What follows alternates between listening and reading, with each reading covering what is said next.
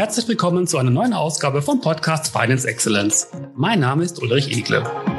Im Podcast Finance Excellence spreche ich mit Expertinnen und Experten über Entwicklungen und Veränderungen in den Finanzabteilungen der Unternehmen.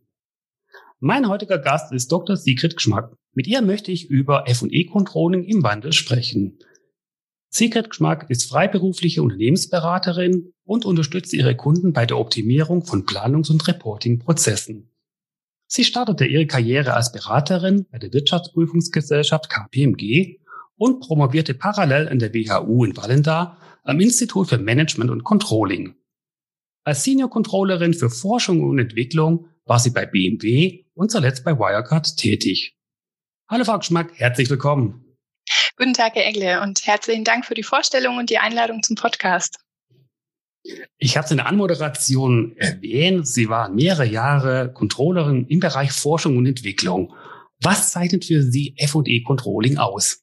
Ja, grundsätzlich verstehe ich den Controller als den Rationalitätssicherer im Unternehmen, also die Person, die das Management dabei unterstützt, dass Entscheidungen auf rationaler Basis und im Sinne des Unternehmens getroffen werden. Und beim F&E Controlling ist dieser Manager meistens der Entwicklungsleiter, also je nach Branche oft ein Ingenieur oder ein Informatiker.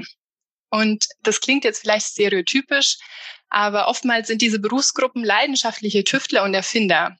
Grundsätzlich ist das ja sehr positiv und natürlich Kernaufgabe der Entwicklung. Allerdings sollte sich die Entwicklung immer innerhalb eines gewissen finanziellen Rahmens bewegen und das Controlling unterstützt dabei, dass dieser Rahmen eingehalten wird. Und ähm, das Controlling verwendet hierfür das Target Costing.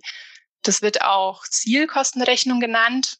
Und die zentrale Frage lautet, was darf ein Produkt kosten? Also wie kann eine Entwicklung sichergestellt werden, die sich an den Bedürfnissen des Markts und des Kunden orientiert? Wenn also der Kunde ein Reihenhaus erwartet, dann sollte eben kein Schloss gebaut werden. Und die Sichtweise der Entwicklung und die des Controllings stehen sich hier häufig entgegen, weil die Entwicklung gerne möglichst viele Innovationen im neuen Produkt umsetzen möchte und das Controlling eben die damit verbundenen Kosten im Auge behalten muss. Und meiner Meinung nach ist es eine besondere Herausforderung im F&E-Controlling, genau diese Zielkonvergenz herzustellen.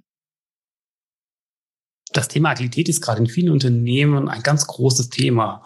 Und immer mehr Unternehmen verwenden agile Methoden auch in der Entwicklung. Was verändert sich im F&E-Controlling dadurch? Ja, also eine Entwicklung nach agilen Methoden verspricht zahlreiche Vorteile. Die Aufgaben werden in der agilen Entwicklung so priorisiert, dass der größte Kundennutzen zu Projektbeginn entwickelt wird. Der Kunde hat deutlich früher als im klassischen Wasserfallansatz die Möglichkeit, den Entwicklungsstand zu testen. Sollte die Entwicklung nicht den Erwartungen entsprechen, dann ist eben jeweils nur das letzte Entwicklungsmodul anzupassen. Dadurch wird zeitnah reagiert und die Gefahr einer Richtungsverfehlung wird deutlich reduziert. Grundsätzlich unterstützt dieser agile Entwicklungsansatz also dabei, dass die Entwicklung möglichst nah am Kunden ist. Allerdings ist eine, ein Kerngedanke in der agilen Entwicklung, dass man nicht bereits zu Beginn weiß, wie das fertige Produkt genau aussehen wird. Also vielmehr werden nur die einzelnen Entwicklungssprints nach und nach geplant, darin die Kundenanforderungen abgearbeitet und so können sie sich auf dem Weg dann auch nochmal Richtungsänderungen ergeben. Und äh, deshalb ist im agilen Entwicklungsansatz noch nicht von vornherein klar, was die Entwicklung letztlich kosten wird. Ähm, aber das Management wird das Controlling natürlich genau diese Frage stellen. Also was wird denn die Entwicklung des neuen Produkts kosten? Und wie soll das Controlling eben in einer agilen Entwicklung eine verlässliche Kostenschätzung abgeben, ohne vom Entwicklungsteam eine detaillierte Projektplanung zu fordern? Eine Methode, die das F&E-Controlling verwenden kann, um die Entwicklungskosten zu bestimmen, nennt sich Reference Class Forecasting. Also eine Art Planung nach Referenzklassen. Bei dieser Methode wird ein Projektaufwand nicht aus der Innensicht heraus bewertet. Das Projekt wird also nicht in die einzelnen Entwicklungsschritte zerlegt und jeweils genau beurteilt, wie hoch die Kosten dafür sein könnten, sondern ähm, im Reference Class Forecasting wird das Projekt ins Verhältnis mit anderen Projekten gestellt.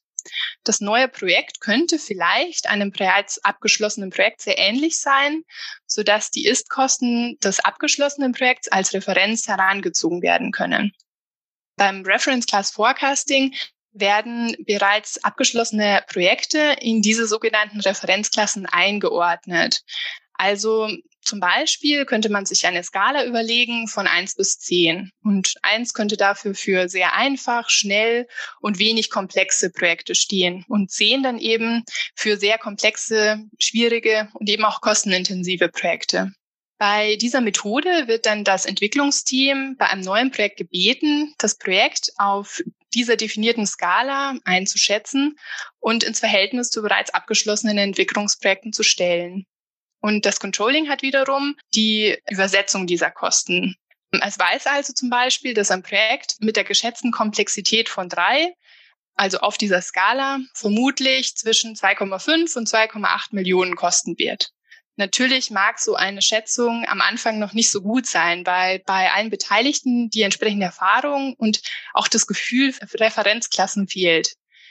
Aber wenn die Verfehlungen analysiert werden, dann kann es eben in Zukunft besser laufen. Und so entsteht eine lernende Organisation und die Schätzungen werden kontinuierlich besser.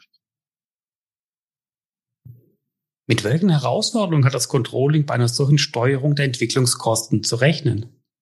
Es ist natürlich nicht zu erwarten, dass der Prozess von Anfang an reibungslos läuft. Ich möchte auf zwei allgemeine Herausforderungen eingehen, die bei der Anwendung dieser Reference Class Methode auftreten können. Eine Herausforderung ist, dass die Referenzmethode die Kostendefinition eindeutig erfordert. Also eine eindeutige Kostenbasis muss sichergestellt werden, dass die Definition der Projektkosten einheitlich zueinander verglichen werden können. Es ist beispielsweise zu klären, welche Entwicklungstätigkeiten vor dem ersten Sprint bereits als Entwicklungskosten gewertet werden. Darunter können Tätigkeiten fallen, wie die Beschreibung des Projektziels oder die Dokumentation der Anforderungen oder die Sortierung des Backlogs. Zählt das also als Entwicklungsleistung oder noch nicht? Und erst wenn klar definiert ist, was als Entwicklungskosten zählt und was nicht über das gesamte Unternehmen hinweg, kann eine vergleichbare Datenbasis geschaffen werden für die einzelnen Projektkosten. Als eine zweite Herausforderung ist zu nennen, dass die Referenzklassen kontinuierlich aktualisiert werden sollten. Beispielsweise können sich die Kostenbasis durch starke Lohnsteigerungen oder neue Teamstrukturen verändern denn in den vergangenen Jahren die Entwicklung stark durch kostenintensives externes Personal durchgeführt wurde, dann spiegelt sich das auch in den Entwicklungskosten wider. Gibt es dann eine Strategieänderung und es werden kostengünstige unternehmensinterne Entwicklungsteams aufgebaut, könnte das bedeuten, dass die Kostenbasis aus den historischen Projekten in den Referenzklassen systematisch zu hoch ist. Es ist also zu empfehlen, die Kostenbasis regelmäßig zu überprüfen, damit es nicht zu solchen Verwerfungen kommt. Um das also zusammenzufassen, wenn auf eine einheitliche Kostendefinition geachtet wird und auch die Referenzklassen regelmäßig überprüft werden, dann kann die Referenzklassenmethode hilfreich sein, um schnell eine relativ gute Indikation für die zu erwartenden Entwicklungskosten zu bekommen. Vielen herzlichen Dank, Frau Schmack, für Ihre Ausführungen und Einschätzungen über die Bedeutung des Controllings im Bereich Forschung und Entwicklung. Der Controller als Businesspartner muss den finanziellen Rahmen auch in diesem Bereich steuern und kontrollieren. Vielen herzlichen Dank. Ja, herzlichen Dank, dass ich hier Gast sein durfte.